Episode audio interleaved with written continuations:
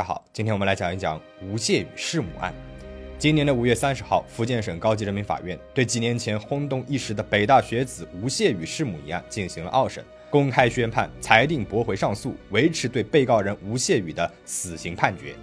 从二零一九年被捕到二零二一年八月被判处死刑，再到如今维持原判，历经了四年的时间。本期我们就来回顾一下这起案件的始末，看看这个曾经的学霸何以弑母。堕入色情场。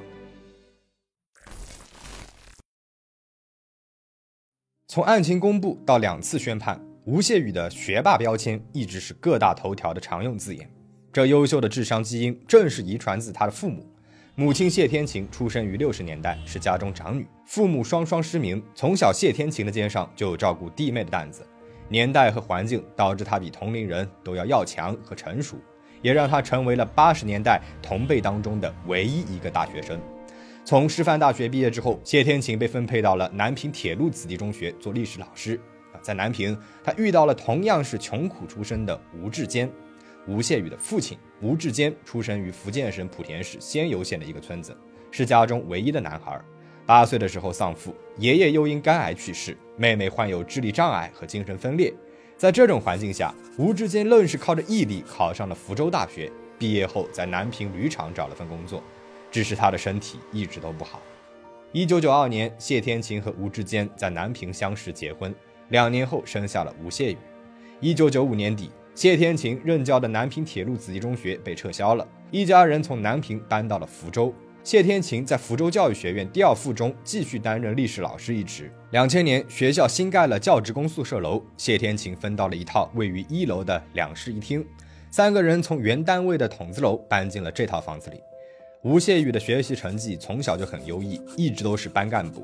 初中参加全国物理竞赛，获得了福州赛区三等奖。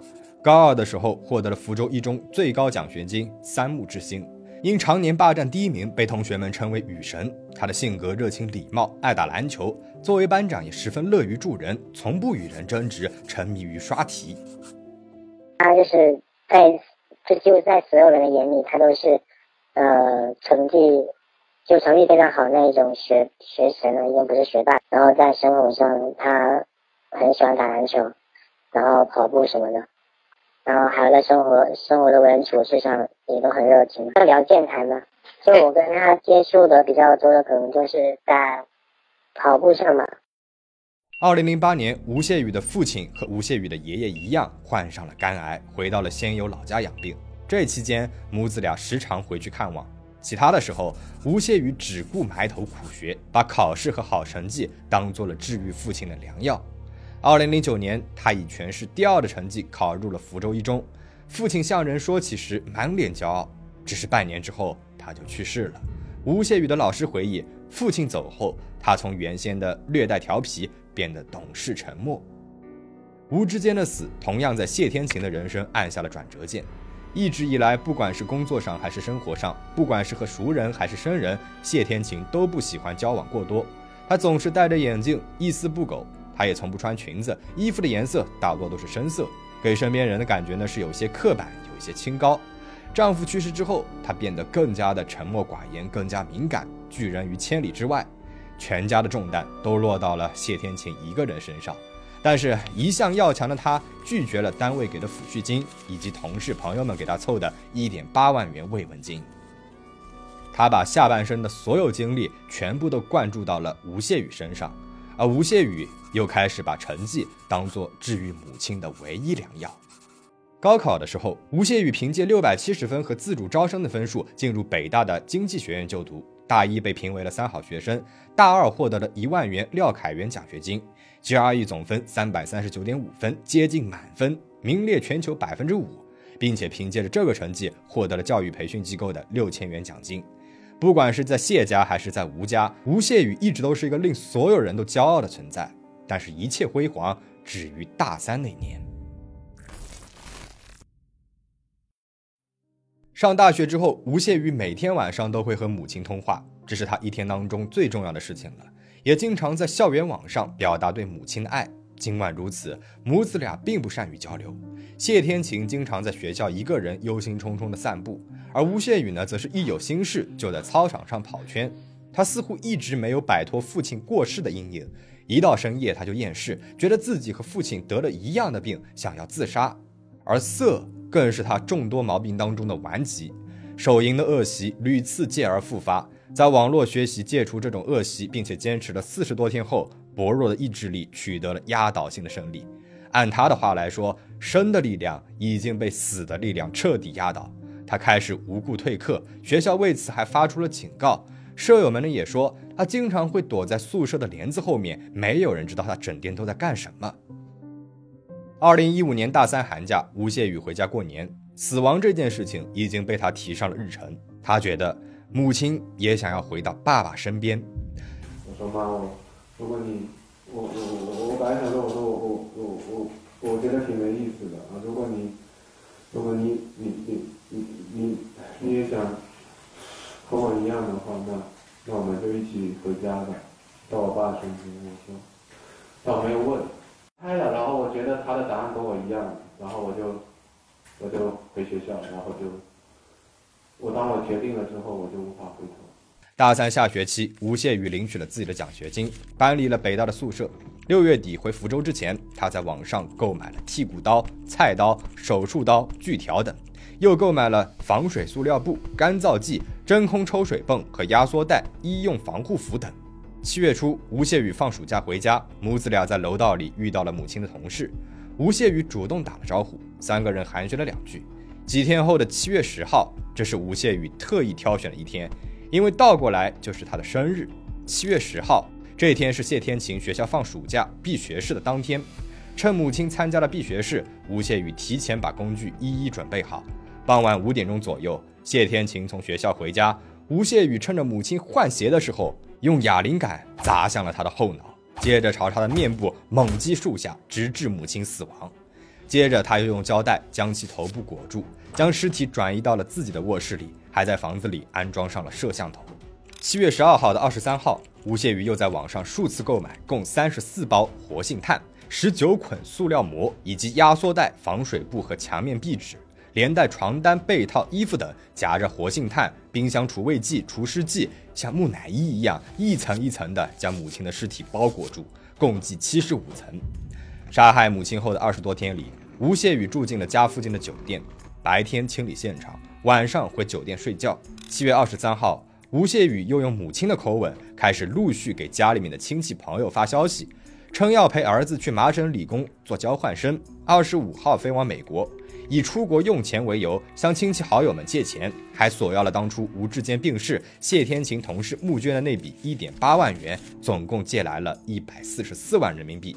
为了不引起怀疑，吴谢宇还特地让大家把钱都打到了谢天琴的建行卡上。他并不知道母亲的银行卡密码，但是不用猜就知道是自己的生日。七月二十四号，百度知道上出现了一个匿名提问，问题是。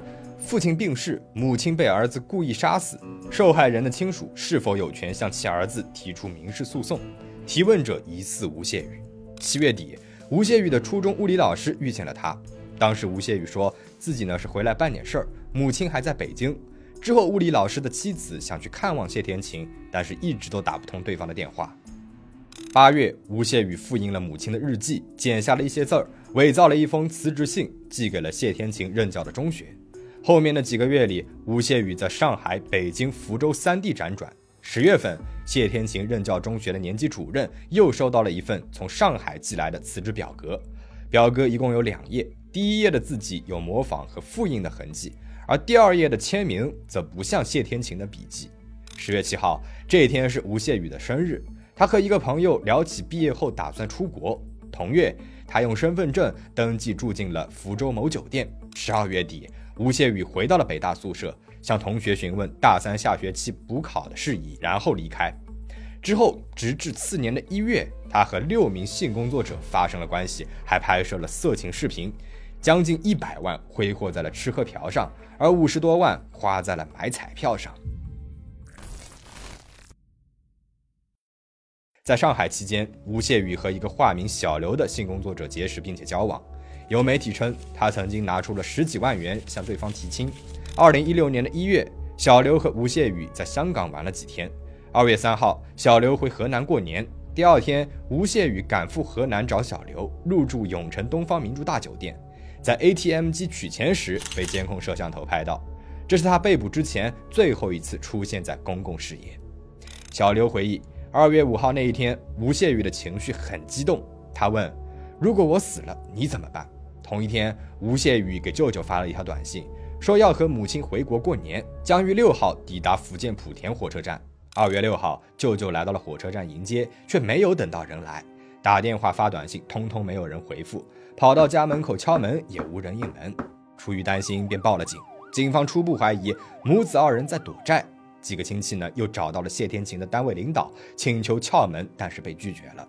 晚上，谢天晴的同事，也是同一栋楼的邻居马老师，遇见了来找人的吴谢宇舅舅和姨妈。两个人询问马老师。是否听谢天晴说过要陪儿子去美国留学？马老师表示没有听过。吴谢宇的姨妈一下子回过味来，意识到了不对劲。而另外一边，二月七号，小刘回到了酒店，发现吴谢宇已经不见了踪影。酒店房间的地上散落着被他砸坏的电脑。后来，吴谢宇在一审时称，电脑里面保存了很多的色情片，砸坏这些东西是不想被人发现。二月十四号。春节假期后上班的第一天，谢天晴的多名亲属报案，警察来到了谢天晴和吴谢宇所住的福州市静安区桂山路的教职工宿舍五座幺零二室。破门而入后，先是在吴谢宇的卧室的床上发现了一个被塑料包裹着的假人，然后在床底下发现了谢天晴真正的尸体。客厅和卧室还分别有两个监控摄像头和报警器，一地的线缆连接到了电脑。可以通过手机查看屋内的情况，窗帘紧闭，透光处被网购买来的壁纸封住。阳台上晾晒着几张塑料布和一只一次性的手套。不知所踪且骗了所有亲戚的吴谢宇成为了第一嫌疑人。三月三号，福州警方发布了五万元悬赏通告。五月十九日，河南商丘警方协助悬赏通缉吴谢宇。案情公布后，那条百度提问的下方挤满了一个声音：自首吧，吴谢宇。离开了河南后，吴谢宇去了上海、深圳等地。因为沿海的风声紧，最终他在2016年9月逃往了重庆，化名周龙。白天他在培训机构做家教，晚上在观音桥附近的一家纪梵希的夜场做男模陪酒，人称小龙。经理和同事说，小龙永远是一张笑脸，酒量很好，喜欢抽烟，爱唱粤语歌，不爱拍照，会讲英语。每次厂子里面有外国人，都是他去接待的。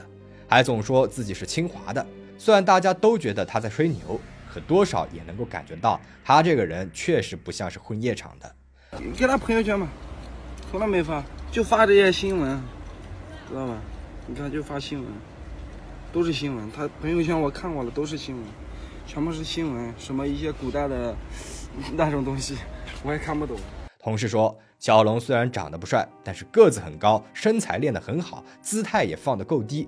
别人凶他，他都不说话，对小事从来也不计较，总是一个人在角落里面抽烟，很有眼力见，会给客人们拎包开车门。小龙赚的也不算少，每次出工都能够得到四百块左右的小费，碰到客人点名送花环，又能够多拿五百块钱。有的时候他会把这些小费分给包房里面的服务生，还经常请同事们吃火锅。吴谢宇在重庆待了两年，一直住在江北区北滨路某小区内。当时这个小区每月的租金大概是在两千四百到三千五百元。除此之外，吴谢宇还会花心思和顾客维护关系，比如陪他们去郊游约会。这是一位匿名微博用户上传的视频，经南方人物周刊的记者向吴谢宇的高中和大学同学求证。视频当中躺在草地上，嘴里面读着《经济学人》的就是吴谢宇本人，拍摄者疑似是他的客户。为了逃避侦查，吴谢宇也从来不坐高铁、不坐飞机、不坐公交，尽量打车出行。他还从网络上购买了三十多张身份证，张维静、周龙、邹龙都是他用过的名字。他所在的培训机构和夜场不需要什么明确复杂的身份手续，所以直到吴谢宇落网，都没有人知道他所犯的事情有多大。二零一八年四月二十号凌晨时分，吴谢宇来到了重庆江北机场，为一名异性朋友送行。在经过 T 二航站楼三号门的防爆安全监察区时，被监控拍到，引起了注意。调监控噻，他感觉看那个人有点面熟，有点像是网上在他的人物，直接就过来问他。他当时是进去坐飞机哇？不是坐飞机，送朋友。他是送到这个位置吗？送的那儿比较漂亮。在外头的柜台那儿吗？哎，可漂亮，看到他那个警察过来了，他就等着看。拿拿拿拿拿人家走身份证，你想说你不是东西，他直接说不说，我没走。他说的看到警察第一看到要逃了。逃亡将近三年时间的吴谢宇被重庆警方抓获，他似乎早有预料，等待着他们的到来。他都是他跟我们说的，他都是故意，反正现在就就告诉他妈妈让他杀了。哦，他说的意思，他说的不想让我妈妈在里面太太待太久，然后离开了地方，所以说我才给我舅舅发短信。随后，吴谢宇被移交至了福州市警方，关押在福州市第一看守所。福州警方对吴谢宇进行了约八个小时的初步审讯。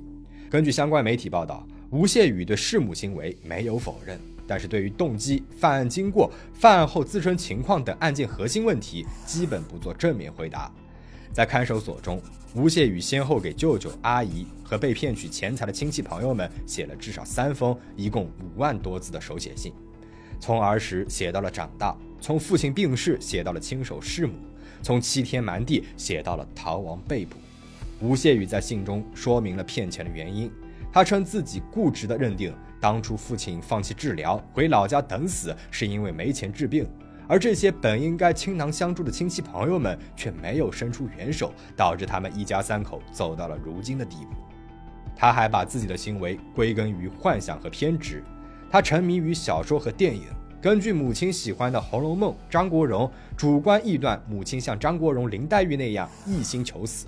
所以，吴谢宇说自己的动机杀害妈妈是为了替她解脱，而事后为了不玷污父母的灵魂，才把尸体放到了自己的卧室里。他还想通过监控看着母亲的灵魂羽化飞升，之后又一遍遍的给自己洗脑：妈妈没有死，是真的和自己去了美国。案情公布之后，吴家三十人联名签了谅解书，希望能够给他一个改过的机会。而他的姑父也通过网络称自己已经原谅了吴谢宇。吴谢宇托人向舅舅和姨妈转交了他的忏悔信，信中说自己才二十七岁，想要继续活下去，做更多的事儿。另外提出放弃父母遗产的继承权。那之后，吴谢宇的舅舅表示原谅吴谢宇，希望他能在狱中好好悔过，写出点东西，做出些贡献。二零二零年十二月二十四号，吴谢宇弑母诈骗案一审。在福州中级人民法院开庭，开庭前，吴谢宇将为母亲解脱的说法改为了协助母亲自杀。他在庭上还讲述了杀人细节，还在提到父亲去世时一度痛哭。庭审持续了四个多小时。二零二一年八月二十六号，法院依法对此案公开宣判，被告人吴谢宇犯故意杀人、诈骗、买卖身份证罪，数罪并罚，决定执行死刑，剥夺政治权利终身。并处罚金人民币十万三千元整。虽然到案后如实供述，但是不足以从轻处罚。二零二一年九月，吴谢宇正式提起上诉，希望能够活着赎罪。二零二二年三月，原定二审在审理过程当中，由于不能抗拒原因，被裁定终止审理。二零二三年五月十九日，二审开庭，和一审一样，吴谢宇对罪行供认不讳。在他口中，杀害母亲这件事情并非早有预谋，而是顺其自然的行为。就像推导数学公式一样，至于作案动机，依旧是替母亲解脱。虽然一审的判决书表明没有证据能够证明谢天晴在丈夫去世之后有轻生的想法，但是二审时，吴谢宇的辩护人出示了谢天晴生前的日记，日记里面写满了悲观和压抑，以及想要轻生的念头。辩方还提出了吴谢宇的精神疾病倾向和近亲精神病史，申请对其进行精神鉴定。并提交了对吴谢宇精神状态的专家意见书，称吴谢宇在作案时很可能重度抑郁发作，伴有精神病性症状。检方则认为吴谢宇作案逻辑清晰，早有预谋，有刑事能力，没有做精神鉴定的必要。五月三十号，二审公开宣判，驳回上诉，维持死刑原判。如果不知道原委。光看这一身躯壳，你很难找到人类原始的一面和分明的七情六欲。高中老师对他的评价是：唯一的缺点就是没有缺点。不管是同学、朋友、前女友，对他都是一个印象，好人。打死也想象不到他竟然会做出这样的事儿。他们印象里的吴谢宇，永远笑盈盈、温和开朗，从不抬杠和人起冲突。师兄师姐、老师长辈都会在逢年过节的时候收到他的祝福短信。吴谢宇在看守所的狱友也说，他经常帮文化程度不高的犯人写信，给他们讲解古文知识。所有人都难以想象，这样的一个人竟然能够做出弑母这种事情来。吴谢宇杀了母亲后，劈砍了尸体的头部和胸部，再一层一层的用活性炭和塑料膜将母亲包裹住，封锁监控现场，伪装母亲骗钱，花几十万买彩票，拍色情视频。比高智商犯罪更加明显的是吴谢宇的高功能自我压制，毫无忌讳和感情的冷静和冷酷。这个世界上没有比我妈更好的女人，也没有比我妈更好的妻子，也没有比我妈更好的妈妈。有些人长大了，却好像从来没有离开过母亲的子宫。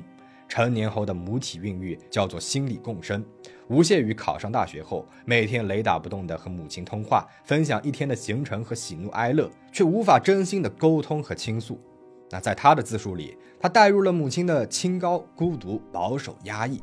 在他看来，他也是这种苦行僧式情绪的承受者，并且已经习惯了处于这种地位，更是发展成了母亲一笑我就开心，母亲一皱眉我就难过的程度。他们就好像是对方存在的唯一意义。这样的连体关系下，谁也不能独立的生存。想要独活，就得先杀死一个。那如果按照吴谢宇的这套逻辑来说，弑母是不是就等同于灭己了呢？